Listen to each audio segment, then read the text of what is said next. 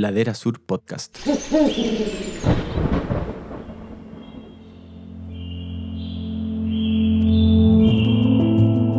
La Patagonia es un lugar único en el planeta y un extraordinario laboratorio natural. Así lo confirma la ciencia que nos da luces sobre la importancia de su biodiversidad, la interfaz mar y tierra y el aporte de las comunidades para enfrentar la actual crisis ambiental.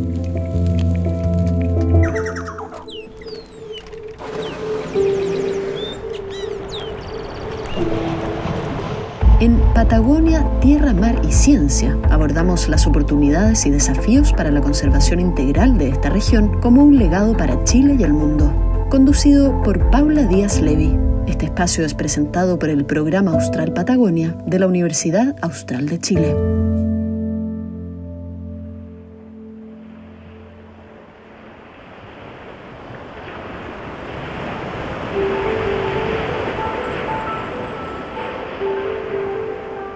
Los saludamos nuevamente en Patagonia, Tierra, Mar y Ciencia, un podcast de Ladera Sur y del programa Austral Patagonia sobre los desafíos para la conservación de la Patagonia chilena.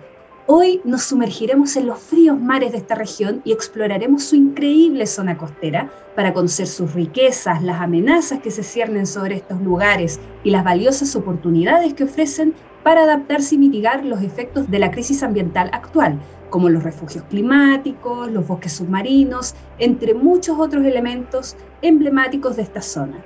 Por eso hoy hablaremos sobre las amenazas y esperanzas del mar en la Patagonia, junto a dos grandes invitados. Están con nosotros Carlos Molinet, quien es biólogo marino, investigador en manejo costero y patagónico, doctor en ciencias y académico de la Universidad Austral de Chile, y también junto a Rodrigo Juque, biólogo marino que se ha especializado en mamíferos marinos, doctor en ciencias y profesor de la Universidad Austral de Chile. ¿Cómo están? Muy bienvenidos.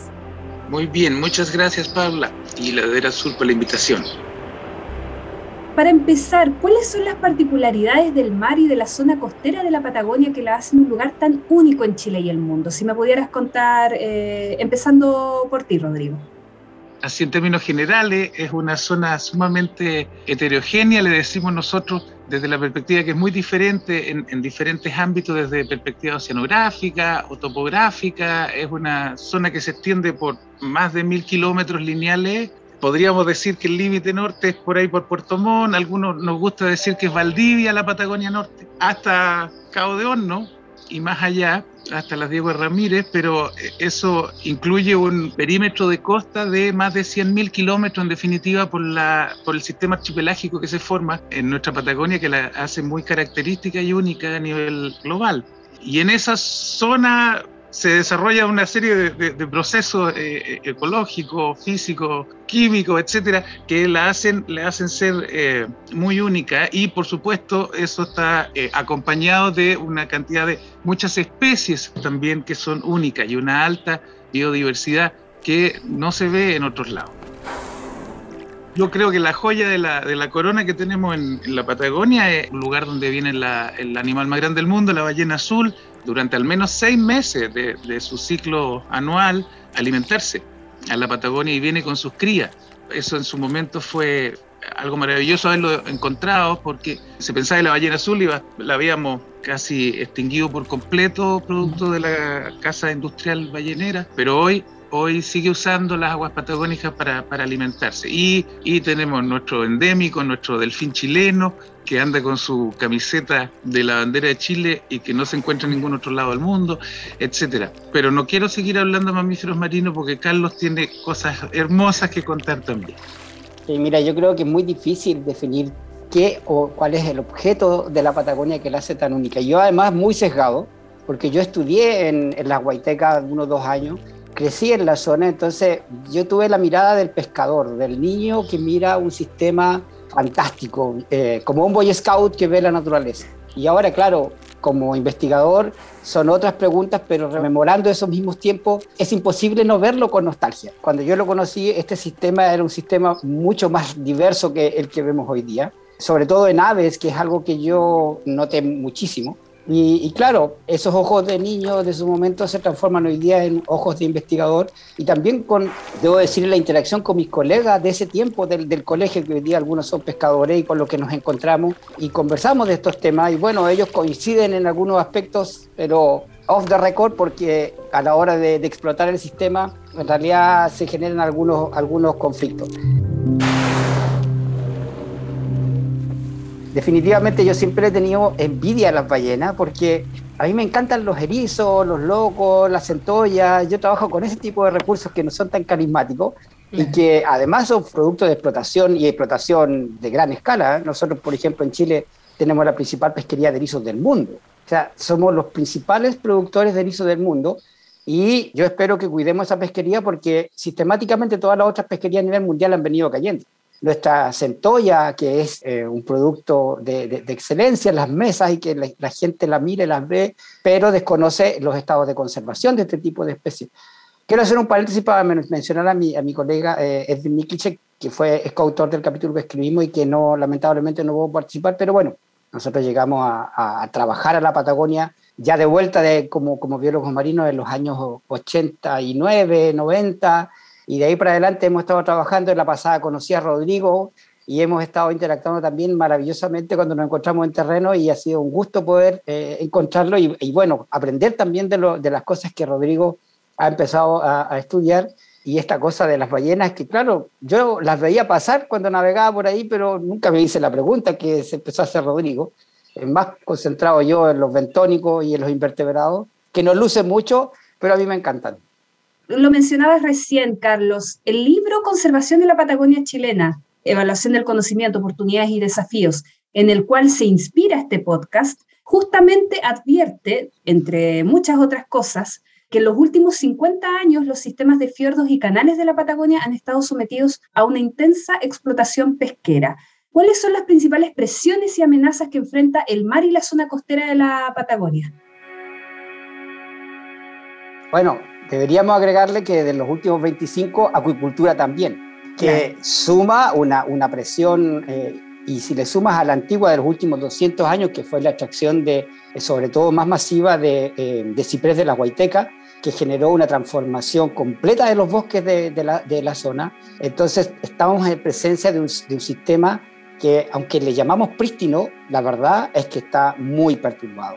Y aún así, lo maravilloso de este sistema es su resiliencia, que pese a, yo diría, la brutalidad con la que lo hemos tratado, porque lamentablemente cuando uno lee los escritos de, de Simpson y también lee estos escritos de las cacerías de ballenas y lee todo lo que lee y lo que está pasando hoy día, incluso no queda más que decir que en realidad valoramos muy poquito nuestros ecosistemas. Y ellos parece que están en una batalla con nosotros porque dada la resiliencia que presentan, dada la explotación, el, mal manejo que hacemos, es como que dijeran, todavía le estamos dando una oportunidad. Aquí la tienen, tómenla, exploten mejor, manéjennos bien, manejen este ecosistema, conserven la biodiversidad porque esta biodiversidad nos presta servicio ecosistémico y yo creo que nos falta muchísimo como, como sociedad. Yo, yo creo que este es un tema de, sociedad que, en la que lamentablemente también, como es, son sectores relativamente remotos, entonces nadie los valora. ¿Por qué? Porque no los conocen.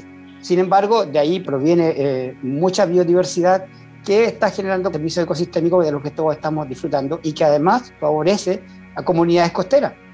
Sí, está Raúl Marín, Melimoya, La Huayteca, Huichas, etcétera. O sea, es, es, una zona del país donde hoy día la economía genera mucho, eh, un importante porcentaje del Producto Interno Bruto, mal llamado Producto Interno Bruto porque debería ser llamado Producto Interno Neto, y ahí veríamos que estamos al debe. Yo creo que, mm, que necesitamos valorar más nuestra, nuestra biodiversidad y este libro de alguna manera pone de manifiesto algunos los principales problemas que tenemos y yo espero que sea eh, muy leído y que hagamos conciencia en algún rato. Si estamos en, un momento de, de, cambio y de, y de transición, yo espero que que esto se consolide no solamente en las palabras, sino que, que vayamos más allá y que en 10 años más estemos hablando de cómo estamos manejando el sistema. ¿Cuáles serían las principales pesquerías que, que tienen eh, lugar en la Patagonia y que generarían esta eh, presión mayor en el ecosistema. Y también, bueno, las actividades acuícolas, que sabemos que en general la salmonicultura es una de las principales que salen a colación cuando se trata de, de la biodiversidad y de la conservación de los ecosistemas marinos. Tenemos, mira, más de 40 pesquerías bentónicas. O sea, tenemos eh, 10 o 20 pesquerías de peces. O sea, tenemos una zona riquísima en, términos de producción de, eh, el 80% de los invertebrados bentónicos en Chile se explotan entre Puerto Montt y Punta Arenas. 80%. ¿En qué gana la zona eh, costa expuesta? En algas. Solo en algas porque en el norte crecen mucho más algas que una pesquería muy importante que, bueno, en el norte está provocando impactos serios también. También aquí en el sur, pero menos. Y mm, hay pesquerías industriales, hay pesquerías artesanales y todo se exporta. Así un tema de nosotros es que eh, Chile tiene que repensar su, su modelo en el sentido de no podemos sacar para exportar, digamos, no podemos sobreexplotar para exportar. Tenemos que manejar mejor, eso implica precios, ¿cierto? Hay toda una cadena social debajo de eso y por lo tanto, claro, algunos dirán, claro, vamos a conservar y nos vamos a quedar sin, dinero o, vamos a empezar a pasar hambre. Y ese es el costo-beneficio y, y, es el balance que tenemos que empezar a hacer, cómo mejoramos los ingresos, pero sin sobreexplotar los sistemas. Lamentablemente nosotros, digamos, la visión es explotar, todavía sigue siendo una expresión, una, una, una visión muy extractivista. 40 especies bentónicas, 10, 20 especies de peces, o sea, es una riqueza impresionante. Y ojo, no estamos olvidando de toda la cadena trófica que está al lado, incluyendo a la ballena, por ejemplo, que necesita una parte de esa, de, esa explotación. Desde mi perspectiva y, y, también de lo que yo vi cuando, cuando yo llegué ya a la, a la Guaiteca, cuando recién estaba expandiéndose la industria salmonera eh, en Melinca, por ejemplo, eh, que es donde estudió efectivamente Carlito en el colegio, lo que yo vi fue un, un avance impresionante de una industria inmensa que es la, en la salmonicultura si nosotros empezamos a ver todos los impactos sumatorios que además se vuelven potencialmente sinérgicos esta es una especie, o sea, se cultivan especies que son introducidas, pero nunca hubo un, un en Chile. Y, y, con los escapes, con los antibióticos, con los pesticidas, con las estructuras, con la flota naviera asociada al abastecimiento y al traslado de peces, etcétera, vemos muchos muchos problemas. Hace poquito nosotros hicimos un estudio y nos dimos cuenta que más del 80% de la, de la flota salmonera es la que hace el tráfico marítimo eh, desde Puerto Montt al sur. Y de esa, la mayor parte es la que tiene interacciones de sobreposición con las áreas de alimentación de la ballena. Y eso ha ocasionado, ya tenemos varios registros de choques de embarcaciones con ballenas y consecuente mortalidad de, la, de las ballenas. Es un tema grande porque las ballenas tienen este problema de, de que se reproducen súper lento. Cada dos o tres años eventualmente pueden tener una cría que a su vez amamantada, son mamíferos, recordemos eso, y por tanto la muerte de una hembra es algo devastador desde la perspectiva de una población que se está recuperando recién. Si hace no mucho estábamos cazando todavía ballenas, poquito antes que yo naciera, todavía la industria ballenera está operando fuerte. Y a esto se suma ahora una expansión de la industria salmonera, 300 y tantas concesiones en las guaitecas solamente, y cuando hacemos todo a la rápida empiezan a haber problemas. Pues Carlos cuenta de los servicios ecosistémicos.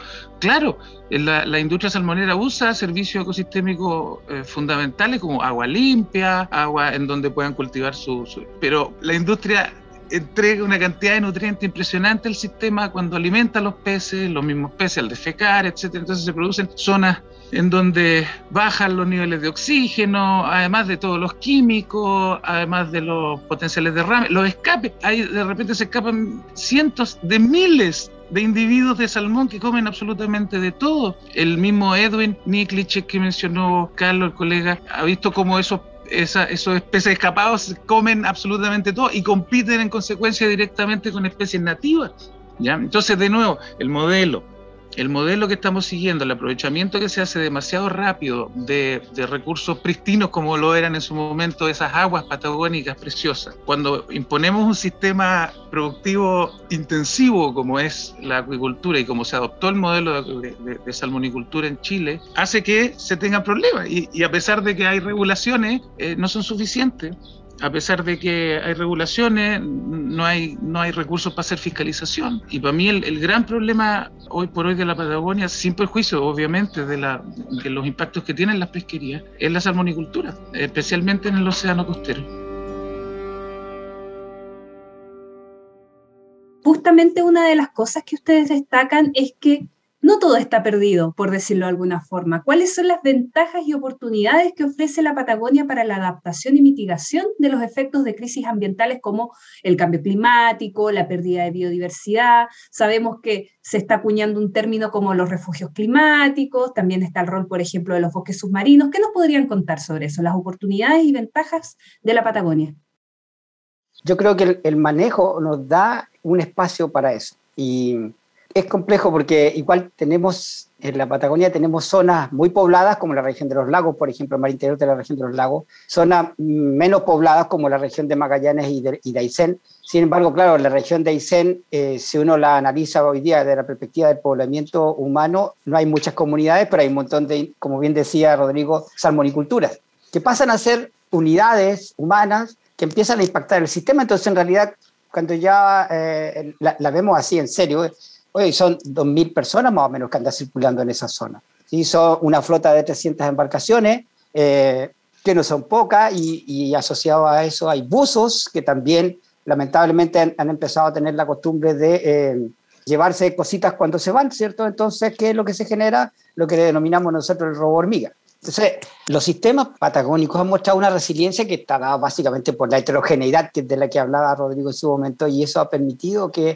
persistan las poblaciones, que persistan ciertas características, pero seguramente todo sistema tiene un, un límite y, va, y va a haber momentos en el que ya el sistema nos va a empezar a, a generar problemas, incluso para la producción ¿ah? salmonicultura, porque, por ejemplo, bajas de oxígeno. Está proyectado aumento de floraciones algales nocivas, que son las FAN, ¿cierto? ¿Qué produce eso? Mortalidad de los peces. Entonces, al final, mira, esto no es un tema solamente de que hagámoslo bien por hacerlo bien altruistamente. También es hagámoslo bien porque esto nos va a pegar, ¿sí? A la vuelta de 2, 10 años, 10 años, 15 años. Entonces, cuando hablamos de sustentabilidad, uno nota que en realidad la palabra sustentabilidad la usa cualquiera para lo que sea.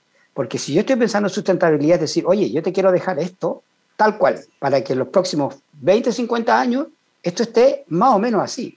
De mi experiencia, yo, de cómo conocí el sistema, ya no está así.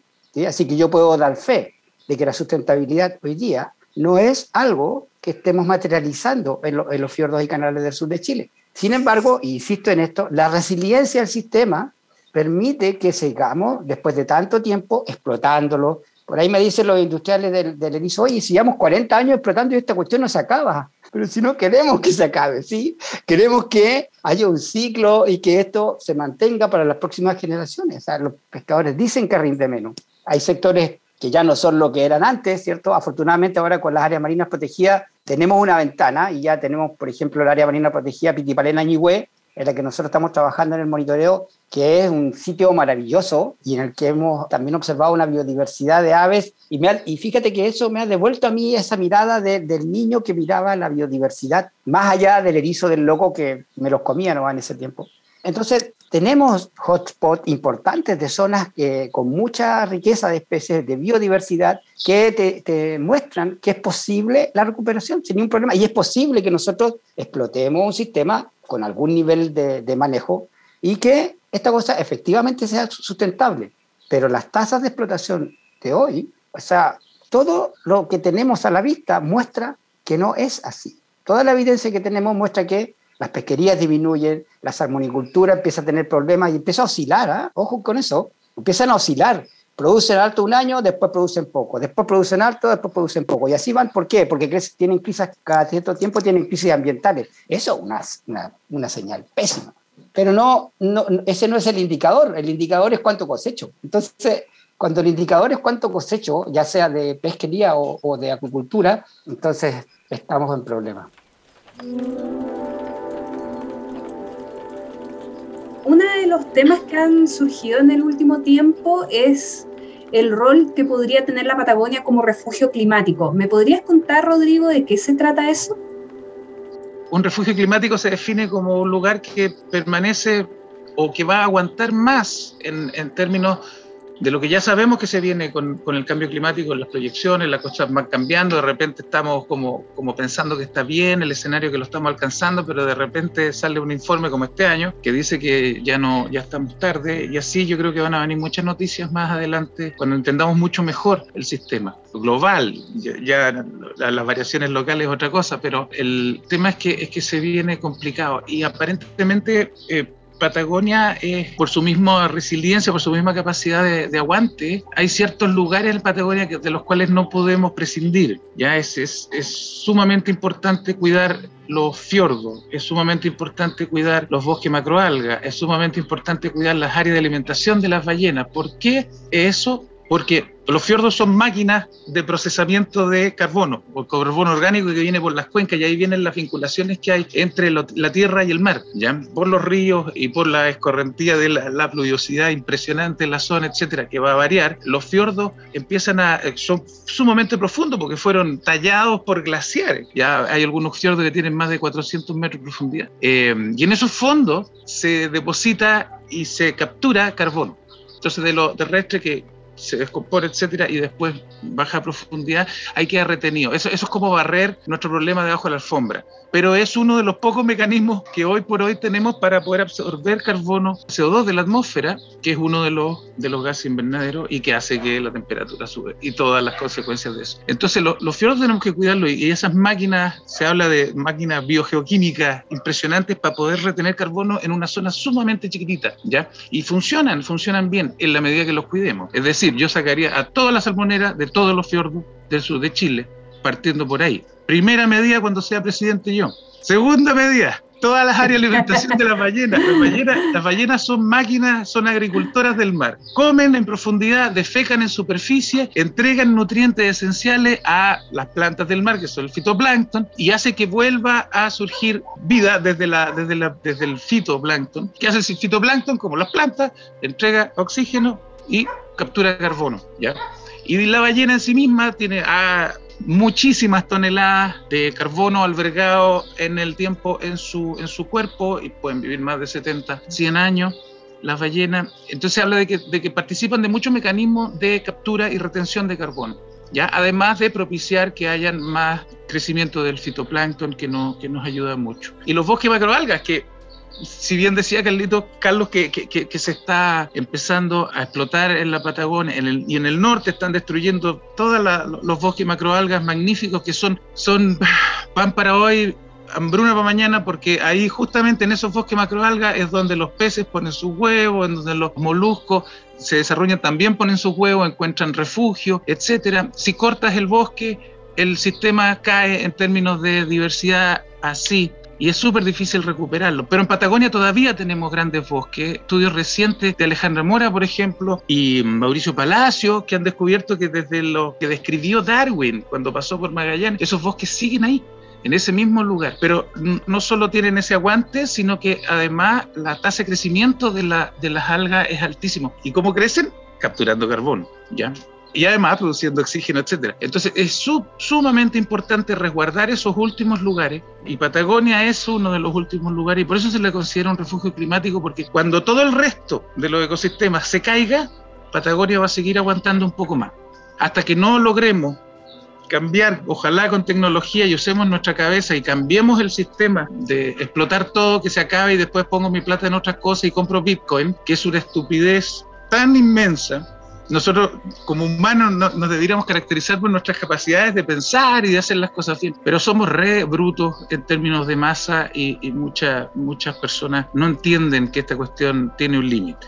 ¿ya? Y, y por eso Patagonia es una de nuestras apuestas para realmente hacer que esas áreas, como decía Carlos, la Pitipaleña Añihue, que es un, es un área marina protegida eh, de múltiples usos en, en, una zona adyacente al a un pueblito que se llama Raúl Marín Balmaceda, tenemos que hacer que todas las otras áreas y las que se creen de aquí en más tengan plan de manejo, tengan financiamiento y se pueda realmente decir estamos cuidando este lugar. No puede ser que áreas protegidas estén operando hoy con una industria extensiva e intensiva como es la salmonicultura, no, no son compatibles. Y ese es el tipo de cosas que tenemos que cambiar ya, porque ya no queda tiempo.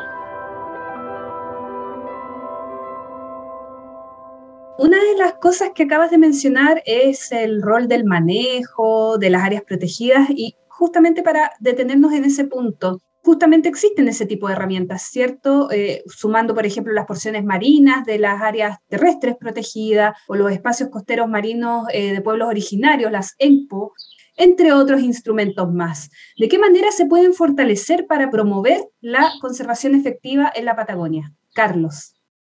Yo creo que esa tremenda potencialidad tristemente está amenazada por la desconfianza. La desconfianza entre las instituciones, la desconfianza entre las personas, la desconfianza, qué sé yo, porque no te creo nomás, que lamentablemente es un reflejo de la sociedad en la que estamos hoy día, ¿cierto? Basta mirar las noticias para saber de lo que estoy hablando. Entonces, hay eh, científicos destacadísimos que han hablado de esto y lo han tratado, y una cosa que se denomina el self-control, el autocontrol.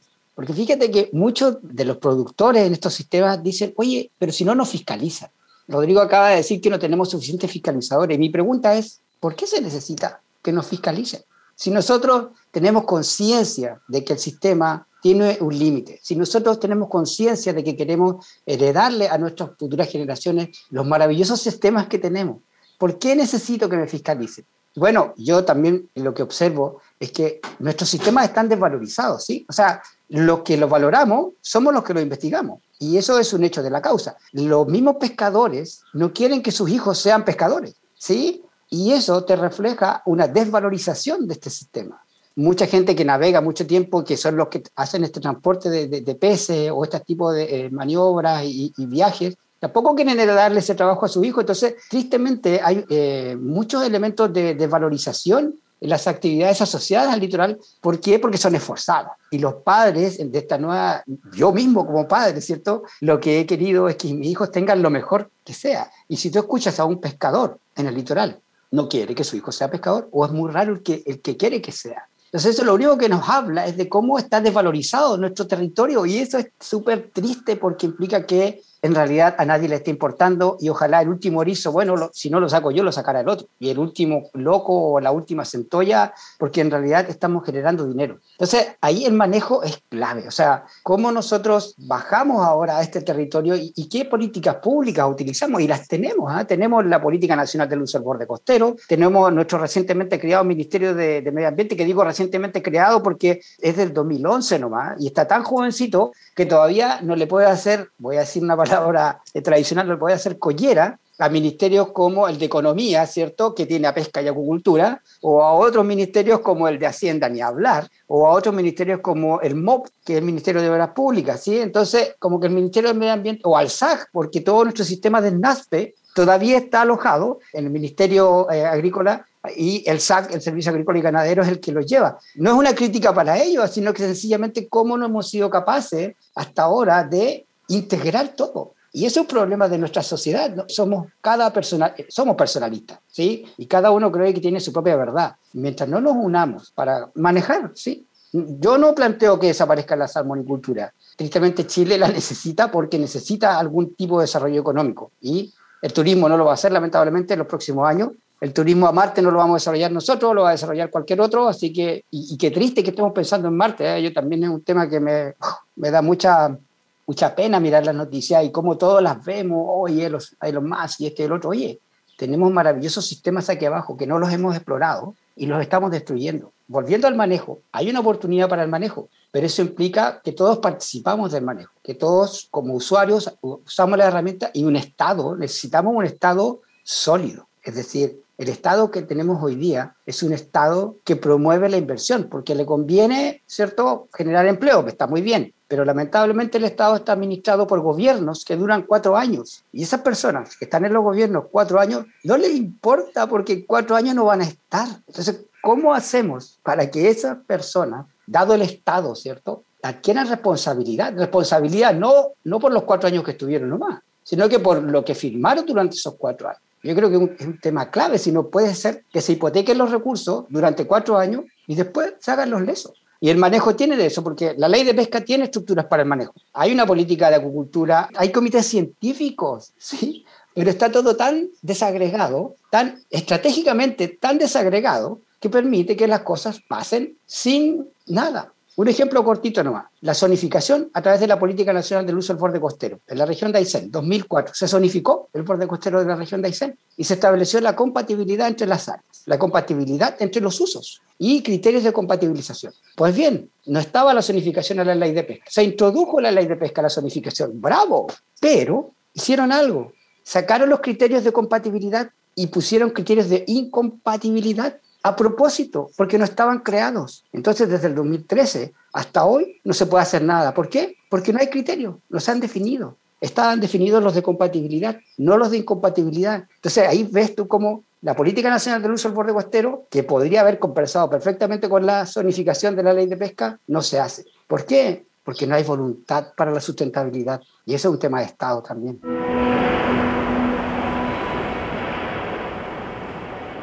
Y para ir cerrando, en síntesis, ¿cuáles son las medidas y las acciones que se necesitan para avanzar en soluciones y hacia nuevos modelos de gobernanza con miras al futuro de la Patagonia? Rodrigo. Sí, eh, como decía Carlos, esto, fluye de, forma muy parchada y, al final tenemos una tela llena de hoyos y parches feos y situaciones que hacen que no confluyan soluciones uno de los casos esenciales. Si nosotros miramos un mapa así de Chile y de las áreas protegidas de Chile, vemos que el sur, justamente la Patagonia, se transforma en algo todo verde. Y uno dice, ah, listo. Qué fantástico, son parques nacionales. Sin embargo, ahí esos parques nacionales tenían espacios eh, marinos, ¿ya? Y en esos espacios marinos, que estaban decretados mucho antes de que llegara siquiera la, la salmonicultura a operar en Chile, se empezaron a otorgar concesiones adentro de esas áreas y muchas áreas marinas y muchas áreas terrestres tampoco tienen sus planes de manejo implementados. Para tener un área, primero la decretas, después le haces un plan de manejo y financia ese plan de manejo para que la cuestión opere. Y, y ahí hay fiscalización, monitoreo, y eso debiera ser un ciclo virtuoso en el cual va mejorando. Oye, aquí está más o menos mal las cosas, los indicadores acá, tenemos que mejorar eso. Más eso no pasa. Ya eh, somos de los países que menos invierte justamente en manejar sus, áreas silvestres protegidas a nivel global y yo quisiera ver con esperanza que mm, justamente Carlos le dio en el clavo a la situación de valorar nosotros como chilenos y como todos los que viven en Chile en definitiva empiecen a apreciar y a querer estas zonas maravillosas que son nuestro soporte de vida. Sin eso, si, si, si cerramos los ojos y tiramos una palma en toda la, Patagonia, perdón por la espantosidad que acabo de decir, em, se acaba, se acaba nuestro sistema de soporte de vida si tenemos que darnos cuenta de que gracias a que los sistemas están operando, los ecosistemas están operando, nosotros podemos seguir viviendo ahí. Tomamos agua, pescamos peces, erizos, ponemos salmones a crecer. Bueno, pero hagámoslo todo eso mejor. ¿Por qué no podemos ser más inteligentes? ¿Por qué la plata tiene que mandar por sobre hacer las cosas mejor? Ojalá que más gente tampoco le haga sentido eso. Eh, pero tenemos una oportunidad hoy con, con, estos grandes espacios, que son mega parques en definitiva, de hacerlos operar bien. Que sea nuestro orgullo, que sea nuestro Yellowstone. Que hagamos una serie de programas para niños con el oso yogi. Bueno, hagámoslo con el erizo Julito, ¿ya? Y con la ballena Julieta, ¿por qué no? ¿Por qué no valoramos nosotros esas, esas cosas? ¿ya? el turismo, efectivamente, ahora, bueno, después de esta pandemia, etcétera, vimos que es un sistema súper eh, delicado, nuestra propia humanidad, ya se van a venir más, más de esas también, en la medida que sigamos destruyendo el sistema. Eh, sin embargo, la valorización que se hace en otros países de sus espacios naturales es altísimo y se, y se saca mucha cantidad de plata de eso. Hagámoslo bien, primero hagamos buenos planes de manejo operémoslos bien, hagamos que el sistema funcione, cuidémoslo y cobremos a gente que quiera venir a, Chile a conocer estos, estos espacios que ya no les quedan a ellos. Ellos ya no tienen eso y por eso vienen. Valoremos eso, subamos, subamos la, la vara si ya somos bastante inteligentes, tenemos que, que lograr superar este egoísmo mental de, de, sacar todo y después ponerlo de nuevo en Bitcoin. O sea, no, por favor, tenemos que hacer, y hay mucha gente que sí quiere hacer esto, y hay mucha gente, y gente de Raúl Marín, sea gente de Melinca, gente de pueblos chiquititos, de 2.000, 1.600 personas que antes era, eh, que quieren hacer las cosas, que entienden mucho más que los científicos a veces cómo funcionan los sistemas. Y los quieren y los aprecian, pero llega el señor Plata y empieza a cambiar prioridades y perspectivas. Yo tengo esperanza de que esta cuestión va, vamos a cambiar, vamos a aprender. Lastimosamente aprendemos a palo oh, los humanos muchas veces y a veces no aprendemos nada y se repiten las historias de nuevo. Recordemos la historia y tratemos de hacerlo mejor, somos mucho más inteligentes. Y cuidamos a nuestros cabros chicos también, a los niños que son los que van a heredar lo que, lo que nosotros no pudimos hacer. Eh, es mi esperanza que todavía, mientras todavía que no jubilamos, Carlitos, logremos todavía cambiar muchas cosas y que nuestros hijos estén orgullosos de, lo que logramos hacer en estos tiempos de, de crisis. Yo creo que la acuicultura y la pesca tienen una tremenda oportunidad hoy día como actividades productivas para demostrar que pueden ser sustentables, porque yo creo que pueden pero yo lamentablemente, ¿por qué? O sea, ¿por qué lo creo? Porque yo veo cómo se hace la acuicultura en Noruega, por ejemplo. Se han hecho comparaciones. Entonces, es una cuestión de decir, no, es que la normativa me lo permite, pero, escucha, yo tengo esperanza en que los futuros gerentes de estas empresas van a hacer las cosas mejor, que se van a relacionar mejor con su territorio. Fíjate que cuando uno va a lugares como Belinca o Raúl Marín y tú ves las carencias que hay en esos sitios, se cuestiona cómo es posible que en estas zonas existan industrias de millones de dólares y tengamos las carencias que tenemos social al territorio, lo que te demuestra la falta de integración que ha tenido estas actividades productivas en los sistemas. La pesca es un poco más compleja, pero igual uno le podría eh, exigir a la pesca ser más comprometida con el territorio. Estas son palabras nuevas, igual el territorio, ¿cierto? Son cosas que se han incorporado en los últimos años, pero fíjate que es algo que nosotros hemos pensado desde siempre. ¿Cómo es posible que un territorio se desarrolle sin sus habitantes. Y eso es lo que ha pasado, ¿sí? Entonces la sustentabilidad en ese sentido se ve afectada nuevamente porque esta gente que vive en esos territorios quiere ser parte de esta bonanza, pero no puede. Entonces, ¿qué tiene que hacer? Sobreexplotar. Porque esta bonanza que está alrededor de ella le llega por el lado con suerte. Entonces, tenemos todas las herramientas para hacerlo. ¿sí? Yo, yo lo que visualizo es un sistema donde todo es posible, sin embargo, siempre alguien quiere ganar un poco más, porque esto es una competencia, ¿quién gana más? Y no es una competencia del quien produce mejor, que es lo que uno esperaría de una raza tan inteligente como la nuestra.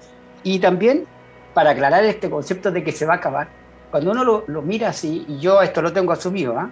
Y piensa en la sustentabilidad, esto no es, no, estamos hablando de mañana, ¿sí? Estamos hablando de 100 años, 50 años. Entonces, el tema es esa capacidad empática es la que necesitamos para pensar en nuestros hijos, los hijos de nuestros hijos, y ni siquiera en nuestros hijos, ¿sí? en los hijos tuyos, los hijos de todos los pescadores, los hijos de todas las personas que habitan el territorio, para que esta sea una herencia para la humanidad, si no es para nosotros. Yo dificulto que en mi, en mi periodo de vida vea los cambios, pero voy a seguir sembrando ideas y con eso me conformo, si no, ya ni, siquiera tengo un afán eh, superior a eso.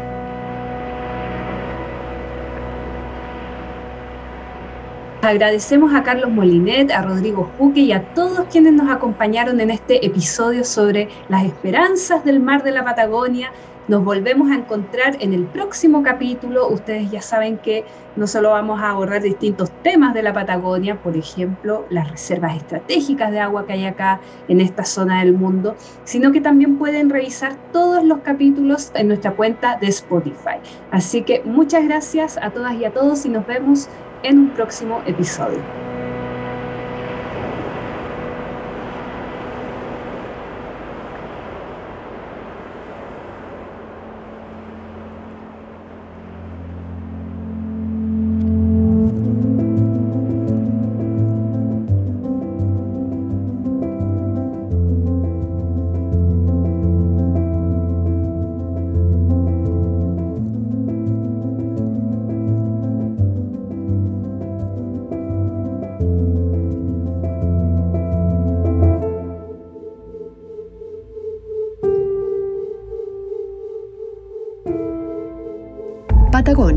Tierra, Mar y Ciencia es un podcast inspirado en el libro Conservación en la Patagonia chilena, Evaluación del Conocimiento, Oportunidades y Desafíos.